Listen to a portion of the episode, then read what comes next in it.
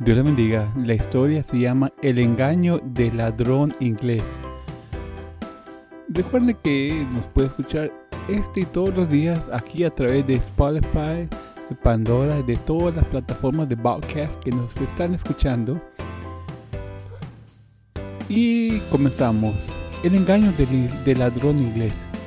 En 1818 el ladrón inglés adoptado Capitán Rayo escapó de la, de la justicia inglesa y se fue a, hundir, a huir a Estados Unidos. Ahí inició su vida encubierta practicando la medicina, tomando el nombre del doctor John Wilson para que no lo reconocieran las autoridades. Llevaba puesto tres trajes encima, lo cual le ayudaba a cubrir una pierna deforme que tenía y lo hacía verse más grande.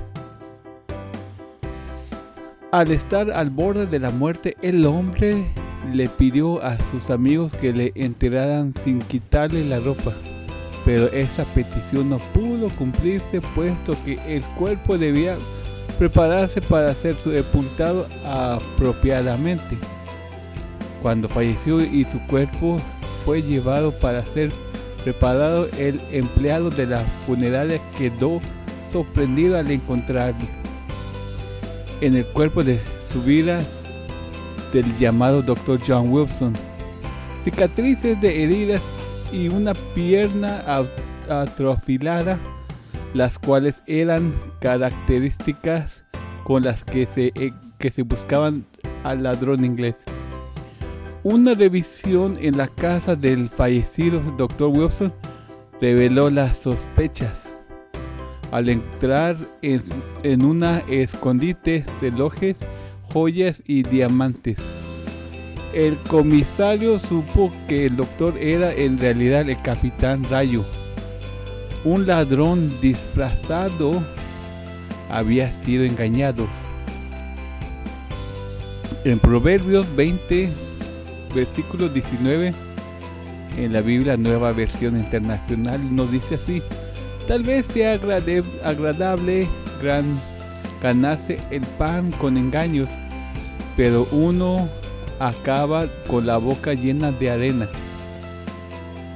Hay, hay mentiras que pueden permanecer ocultas durante años y al pasar el tiempo se llega a crear eh, a creer que es verdad. Pero debemos estar conscientes que tarde o temprano siempre la verdad saldrá a la luz. Mientras produce en la mente del ser humano un remordimiento, ese remordimiento puede desencadenar en cambios emocionales bruscos o en la depresión. Es muy probable que hayamos ocultado o estemos ocultando verdades durante años. Quizás, le, quizás lo hacemos hecho para no dañar a, a un ser querido o porque estamos sabedores que la verdad destruirá nuestro hogar o aquellas personas que tanto amamos. Pero entre más tiempo se sostenga la mentira más dura será las consecuencias al descubrirse la verdad. Tal vez ninguno de nosotros está extento de haber practicado la mentira, pero cuando hemos dicho la verdad, hemos experimentado un gran alivio emocional. Es como un respirar para nuestras almas, como una carga que, que ha sido quitado de encima. El propósito de Dios no es acusar y discriminar al que miente, sino que podemos reconstruir lo que fue destruido con la mentira. Al decir la verdad y buscar el perdón, eso nos ayuda a vivir con nuestra conciencia tranquila y tener una vida sana emocionalmente. Recuerden que si les gustó esta y otras historias que vamos a seguir echando de ganas, nos pueden mandar ahí en nuestra página web un mensaje de audio, un saludo o lo que ustedes quieran y lo pondremos en nuestro siguiente episodio. Recuerden que si usted quiere aceptar a Cristo como su único Salvador, lo puede hacer y con mucho gusto lo haremos los dos juntos.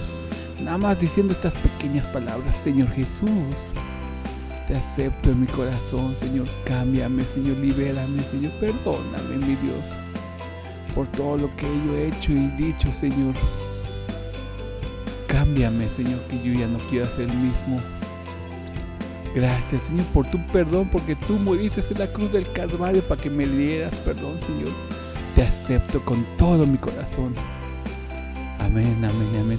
Recuerda que si usted hizo esta pequeña oración, mándenos un mensaje de texto en el WhatsApp al área 913 325 9048 y con mucho gusto. Si usted está buscando una iglesia donde congregarse, nosotros le podemos ayudar. No importa en qué lado del mundo esté, podemos ayudarle. Muchas gracias. Recuerde que nos estaremos escuchando el día de mañana a través de todas las plataformas digitales que nos escuchan por medio de podcast y también en la fuerzahispana.com. La fuerzahispana.com. Gracias, que Dios los bendiga.